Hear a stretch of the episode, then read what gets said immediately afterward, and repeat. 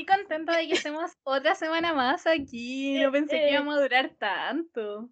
Capítulo 9. Oye, tengo que decir que me da mucha risa que saludemos siem- siempre. Hola, ¿cómo estás? Como si no hubiésemos estado hablando como hace como una hora. De hecho, estuvimos hablando tanto rato previamente mientras habíamos empezado a grabar de cosas no relacionadas que tuvimos que cortar la grabación y iniciar una nueva grabación. Empezar de nuevo. Bueno, estoy muy contenta entonces de que ya estemos llegando al episodio número 9, que estamos a uno del, del décimo. Yo creo que para el décimo deberíamos hacer algo especial. Deberíamos hacer un top 10 de los 10 episodios que llevamos. O, o Pues- iniciar el, el juego de un shot por cada vez que digamos cómo. Mira. Voy a contar, cuando esté editando esto, voy a contar la cantidad de comos. Y voy a dejar una encuesta en Instagram para que ustedes me digan cuántos comos creen que dijimos. Y, el que, y el que se acerca más, Y el que gane, lo invitamos a una sección del episodio. me Ujú. agrada, me agrada. Entonces les damos la bienvenida a nuestro podcast que se llama Maratón, Maratón en pijama. Oye, hoy día volvimos a lo nuestro, a lo back to the basic, a nuestros Sí, porque orígenes. estaba muy intensa, bueno, yo estaba cansada. tuvimos que analizar cosas, ¿cacha? Y eso. Estábamos como comentando las mismas películas de las amigas. Y yo estaba cagada de miedo porque dije, no, broma que vamos a comentar la misma película. Con HD, sin HD. Yo dije, weón, me cago si a las amigas le gustó Mulan. Y quizás yo no la entendí. La cagó, tío. Obra de arte, el mejor live action. Oye, entonces, esta semana vamos a estar analizando El nuevo estreno de Netflix que se estrenó hace poquito, el martes, miércoles, miércoles. el miércoles, sí. que es Enola Holmes. Enola Holmes. Enola Holmes. Que la Lía le estuvo mucho rato diciendo Elena, por cierto. Funa. Yo tengo que reconocer que en verdad yo no conocía a Enola Holmes. Entonces yo juraba que era como Elena Holmes. y le caí como todo el significado del nombre, porque su nombre tiene como un significado muy profundo. Y yo, Elena, Elena, Elena. Oye, entonces la Elena la Entonces, esta película iba a ser estrenada en cines, pero se descartó eh, por el tema de la pandemia, y que bueno, la pandemia lo hizo otra vez. Así que de- finalmente la estrenaron en Netflix, está en el top 10 de Netflix y ya sabemos que no significa nada, pero mucha gente la está viendo, así que vamos a aprovecharnos del boom. Y Bueno, sí. em, esta película entonces se trata de Enola Holmes, que es la hermana pequeña de Sherlock Holmes. El segundo apellido de mi mamá. ¿Cómo? El segundo apellido de mi mamá es Holmes, Briseño Holmes. Así que básicamente vamos a estar hablando de mi familia. De mí. Porque, Porque nuevamente nuevo todo se trata Todo sobre se mí. trata de mí. Ya. Entonces mi tatara tatara tatarabuela es Enola. Oye, pero de verdad. ¿Y ¿De verdad? algún parentesco? Bueno, este personaje. es Amiga, es un personaje ficticio. No, no existe. Sí, ¿sabes? Esta película está dirigida por Harry Bradbeer, Que dirigió Fleabag. la, la serie de la que no ha dejado de hablar la Bibi en todo el podcast. Es que es muy buena. Ambientada cerca del 1880-1890. 1884. No Pero esa fue la fecha en la que nació, po. No, Ya, no pero no los digo 16 por qué. años. Mil- 1890. Mira, 1900 ya. Son 16. No sé. Debería estar estudiando matemáticas en vez de grabar este podcast, probablemente. bueno, esta película está basada en eh, la saga de aventuras de Enola Holmes, eh, escrita por Nancy Springer, que son seis novelas, me parece, y que cuenta la historia de Enola, que es la hermana pequeña del famoso detective Sherlock Holmes. Que Nola Holmes es un personaje que creó Nancy Springer. No está o sea, no existe como en las novelas originales de Sherlock Holmes. Y eh, esta entrega en particular se trata de que después de que su mamá eh, desapareciera misteriosamente, Enola decide ir a buscarla y en el camino se encuentra con el marquesito. El Marquesito, cuyo nombre es impronunciable, así que nos vamos a referir a él como el Marquesito. Mar- protagonizado por otro nombre impronunciable, pero lo voy a intentar. Luis Patrick, Patrick. Luis Patricio. que es perseguido por un misterioso hombre. Entonces, finalmente la película va a seguir las pistas que va siguiendo Enola para descubrir tanto el misterio de su mamá como eh, ver cómo ayudar al famoso marquesito. Y entre medio escaparse de sus hermanos que están decididos a convertirla en una señorita, una distinguida dama respetada de la sociedad. Lo principal es hablar de lo más llamativo que es el cast de estrellas que tenemos. Sí, Este tipo de películas es el, el tipo de películas que por lo menos una persona como yo ve porque ve los nombres y dice voy. Enola es protagonizada por la amada, Millie- amada, amada, amada. Millie Bobby Brown de Stranger Things. La, Eleven, yo la la conozco como la 11, al igual que conozco a la otra como la 13. Olivia Wilde. Y siguiendo con eh, su hermano Sherlock como Henry Cavill, nuestro amado Superman. Bueno, no tan amado Superman, porque hay gente que, que le carga saber. Películas de Superman en verdad. Pero nos cae bien. También cuenta con la participación de Sam Uh. Claflin, porque él hace el boo. Que yo tengo un problema con Sam Claflin. Pero es un problema discutible acá, ahora, en este momento. No, lo que pasa es que yo- a mí me gustaba mucho por hasta que hace no tanto vi una película que se llama The Nightingale, que es una muy muy muy buena película, un poco densa eso sí, y donde hace un papel pero tan pero tan conche su madre que, o sea, sé que hay que separar la realidad de la ficción y que el actor no es su personaje y que de hecho que su personaje me desagradara hace que sea como Un buen actor. buen actor, pero me pasa ahora que cada vez que lo veo como que mi primera reacción es como, "Ew". Me destroza el corazón. Y Elena Elena Bohan Carter. Bellatrix y tantos otros personajes, ella es tan única que le impregna a cada uno de sus personajes y eso que Sí, acá aparece sí. como muy poquito, pero tú sabes como que es un personaje muy especial solamente porque ella lo está interpretando. Ella también sale ahora en The Crown. Entonces, retomando con Millie Bobby Brown, que es nuestra protagonista, a mí me encantó la actuación de Millie. Eh, había mucha expectativa por cómo iba a ser esto, porque claramente cuando tenéis un personaje que está tan casado con. O sea, cuando tenéis un actor o una actriz que está eh, particularmente muy fichado con un personaje, es difícil el cambio cuando va a interpretar a otro. Por ejemplo, no sé, pues Harry Potter, que va a ser como eternamente Harry Potter. Entonces, había mucha expectativa y expectación acerca de cómo iba a ser el salto que se iba a pegar de su personaje icónico a protagonizar una película y a mí me encantó. Sí, está, está increíble. Que en verdad ella es muy buena actriz. Debo decir que yo nunca la había visto interpretando tantas emociones. Porque en Stranger Things, como que. O el personaje de Eleven es como otra cosa. pues, Nada que ver. Entonces, igual yo creo que eso también le da una ventaja. Pues como que puede abrirse más como una interpretación de una niña no traumatizada.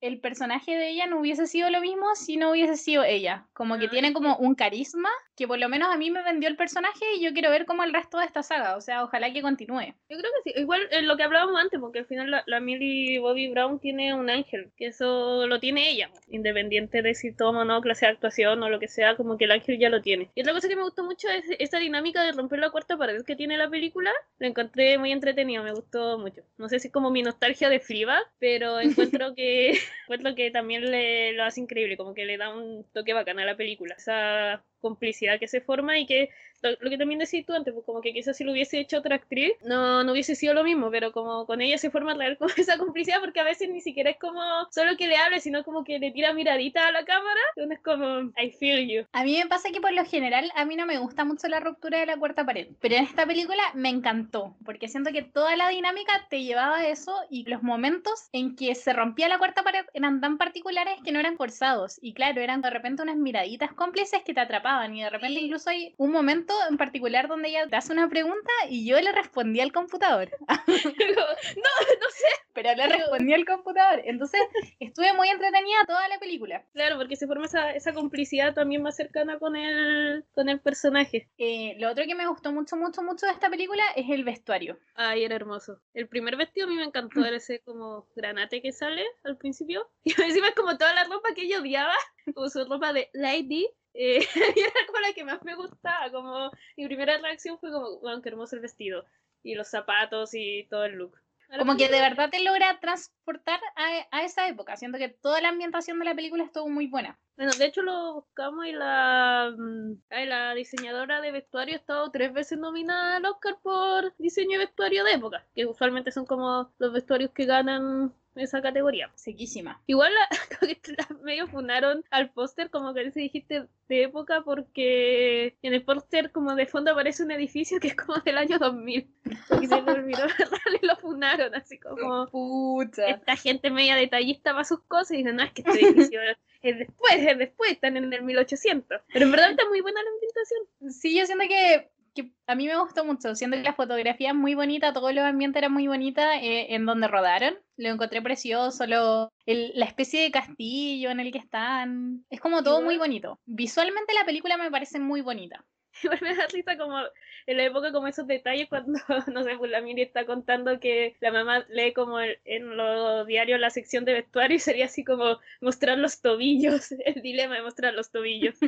igual me pasa que la, no sé, pues la Miri igual se paseaba como eh, sin gorra, así como el pelo suelto y para la época era como que nadie lo pescaba y se supone que para la época deberían haberla como mirado feo por lo menos. Una jovencita de su edad andando así con el pelo suelto en medio de las calles de Londres, un descaro. ya, pero da lo mismo, no me voy a subir al tampoco, ¿no? Le dicen así. Claro, como que al principio el hermano le dice como, y tu gorro, y tu, y tu, guante. y aprovechando que hablaste de los hermanos, eh, otra cosa que me gustó mucho, mucho, mucho de la película es que siento que los hermanos aparecen como en justa medida. No son los protagonistas de la película, no se roban. Y Sherlock en ningún momento eclipsa a, mm, Enola, porque puede pasar que de repente cuando tenéis como un personaje eh, que es tan conocido como Sherlock, de repente conocido. que eclipsen la historia principal, y siendo que en este caso no pasó, o sea, te das cuenta que es su historia y que él es más bien como un enganche, un personaje que le ayuda como a movilizar ciertas cosas de la trama, pero no es el motor de la historia, ni la historia se basa en él, sino que tenemos como este nuevo personaje que es súper refrescante y que vive su propia historia. Y que las razones que las llevaron a ser detective al final no son las mismas que lo llevaron a él, ni es por él. O sea, es como nada más que la genética familiar. claro, él vivió su propia historia, de hecho se crió separada de él. Entonces me gusta mucho como que eh, durante esta se empiezan a reconectar, porque en el fondo él no estuvo presente durante toda su vida y se crió solo con su mamá.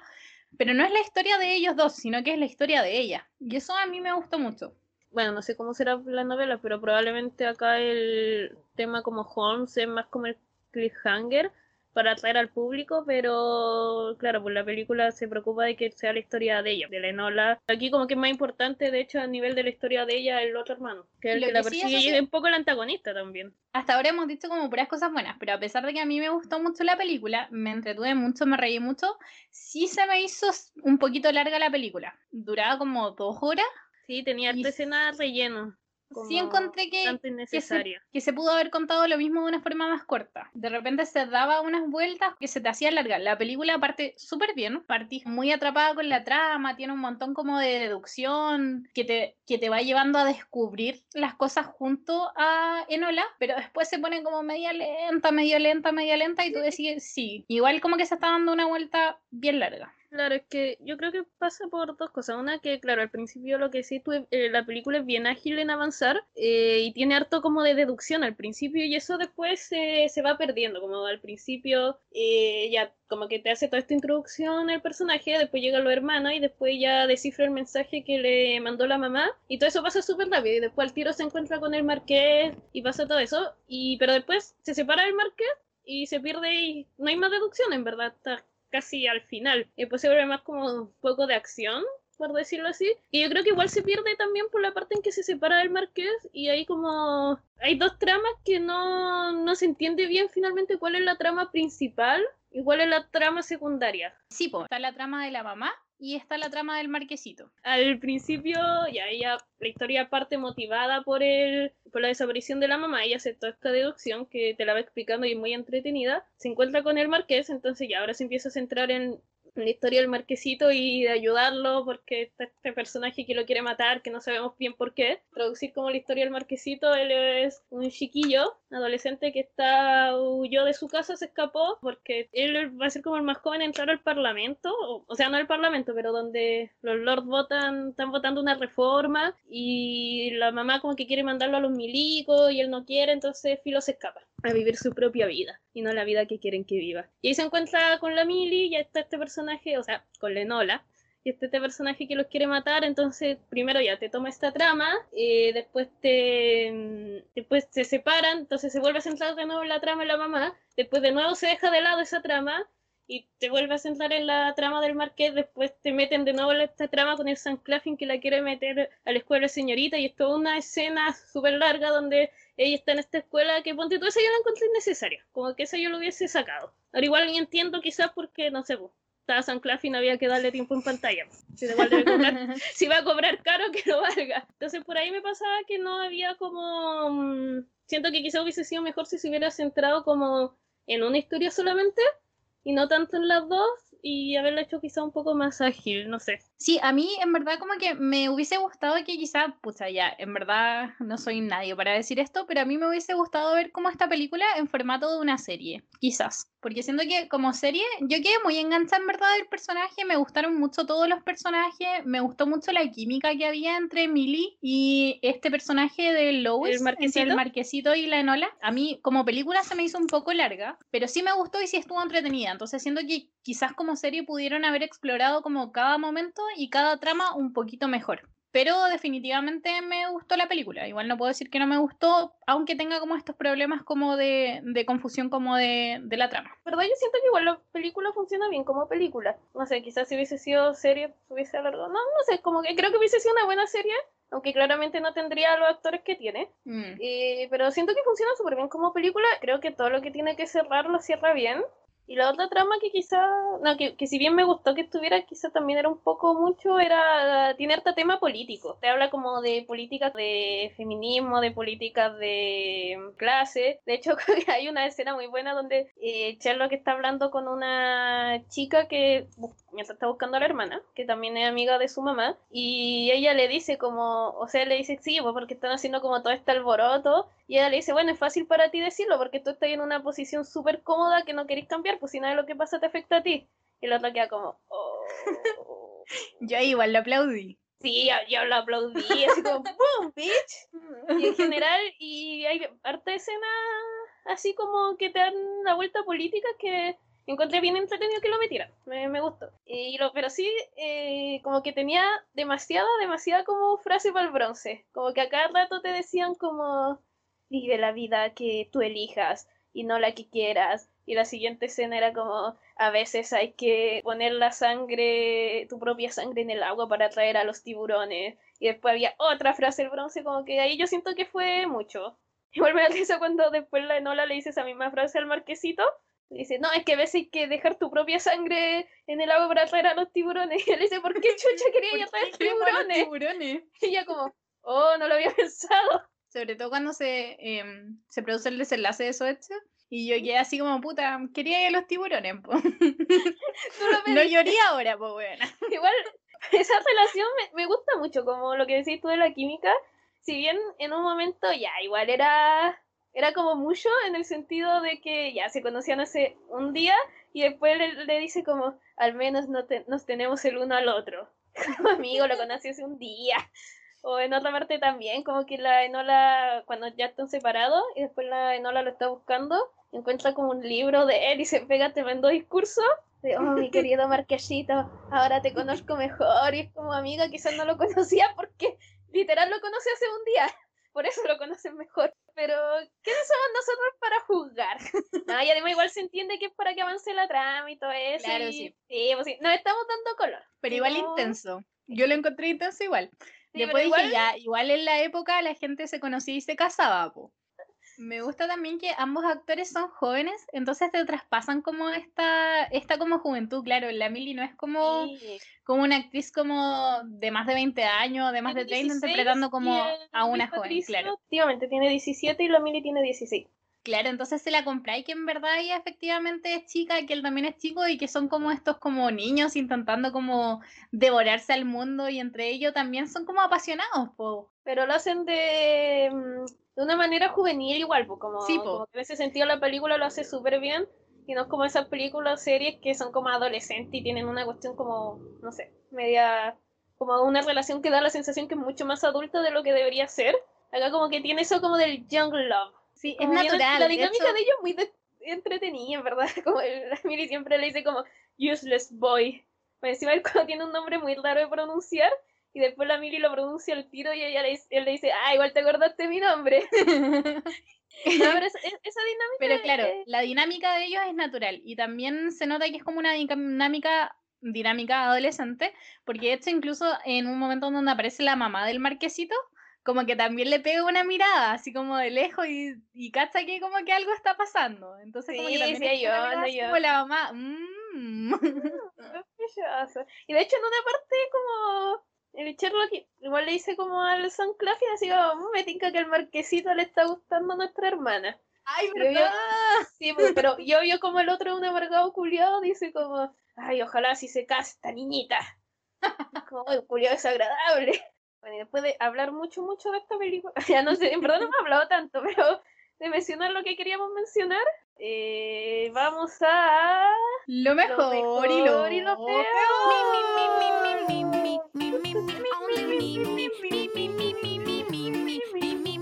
Bueno, para mí lo mejor de esta película em, es em, el personaje protagónico todo el rato.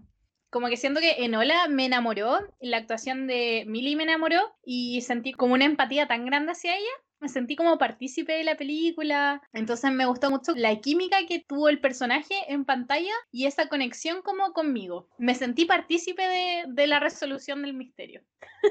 a pesar de que no hice nada, la ayudé. Para mí, no, también me sumo. Lo mismo, lo mejor fue la, la Millie Bobby Brown. Encuentro que está increíble. El personaje es muy, muy querible, como muy fácil de empatizar con ella, muy fácil de quererla. Yo creo que también está asociado a eso de que lo que hablábamos, porque en verdad la Millie Bobby tiene un ángel que te hace quererla al tiro. Y la ruptura de la cuarta pared me encantó, como creo que le da como un toque muy bacano a la película.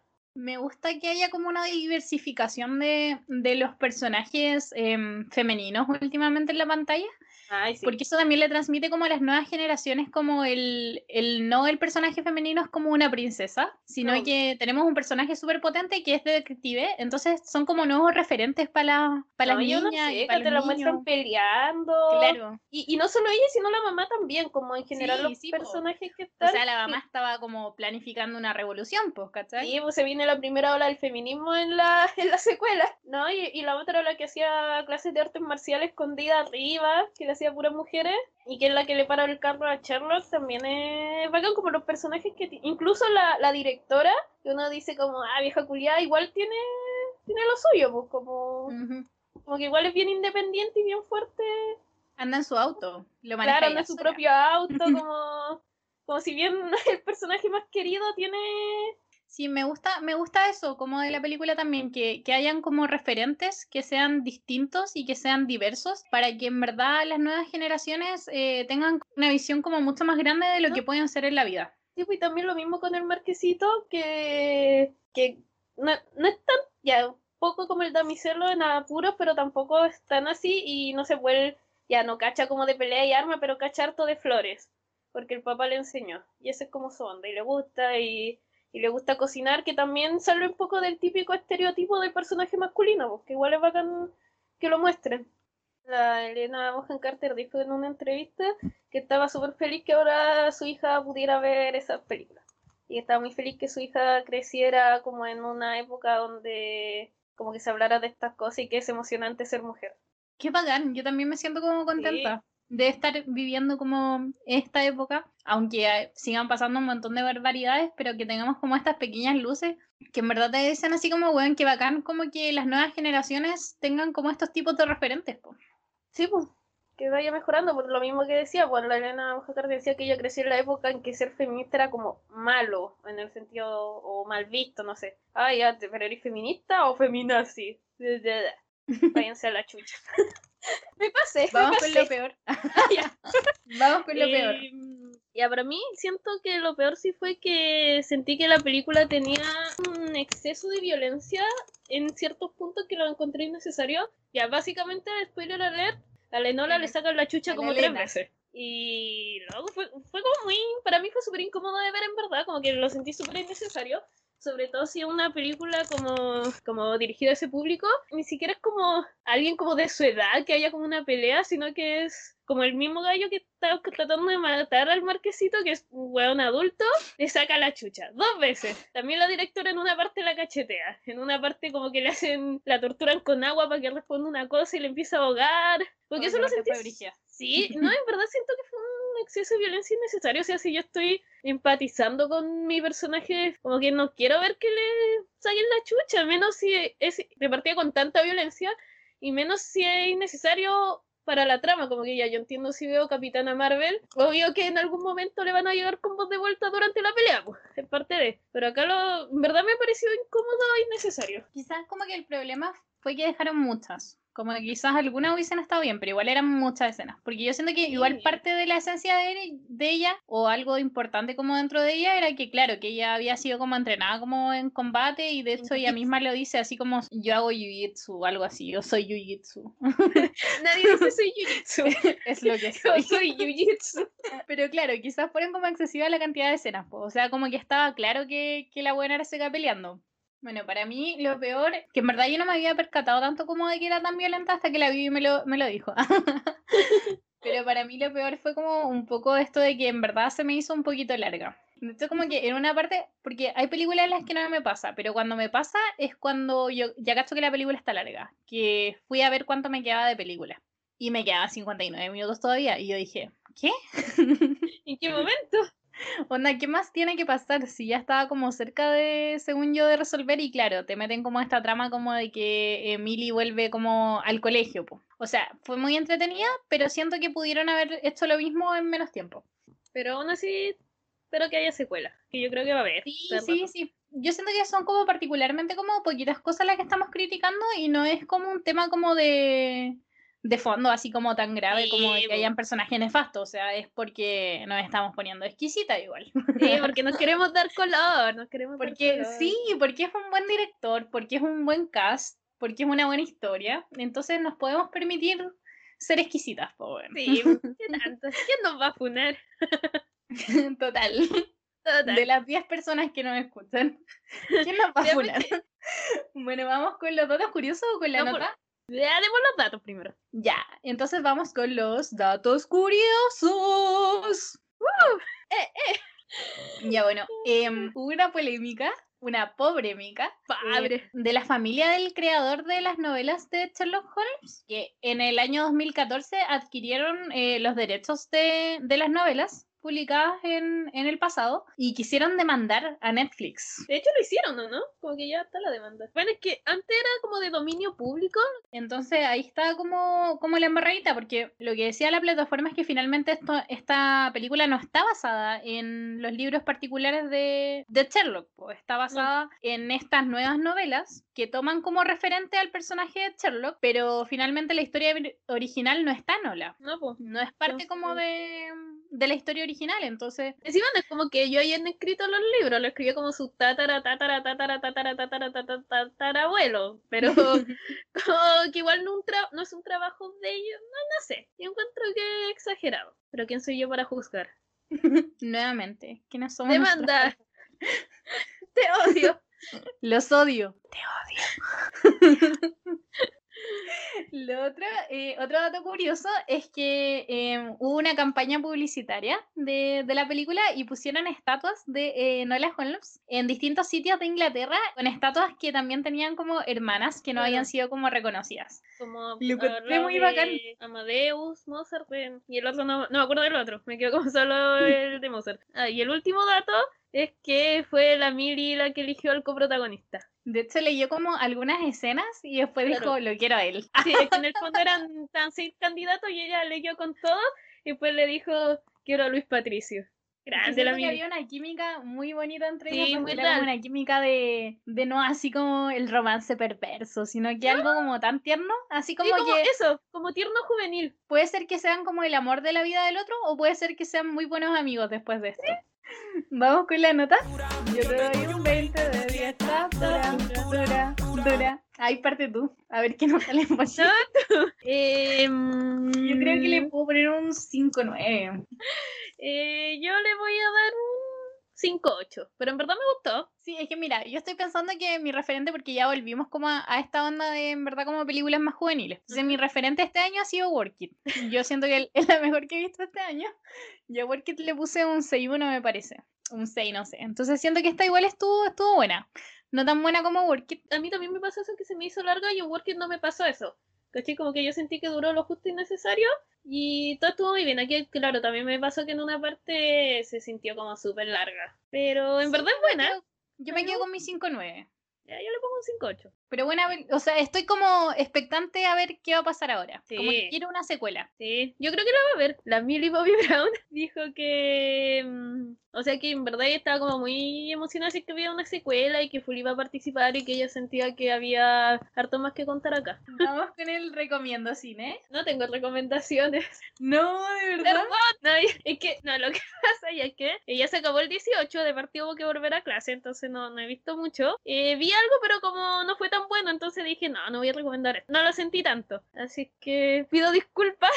Pero les puedo recomendar que vean Euforia. Ahí la dejo. Ay, sí, contémosles que estamos viendo Euforia. Todavía no la terminamos, pero estamos ahí. Porque vimos que la, que la Zendaya, a quien amamos, eh, ganó el Emmy. Entonces ahí dijimos, oye, creo que llegó el momento en que veamos Euforia y hablemos de Euforia. Y hasta ahora debo decir que se merece todos los Emmys del mundo.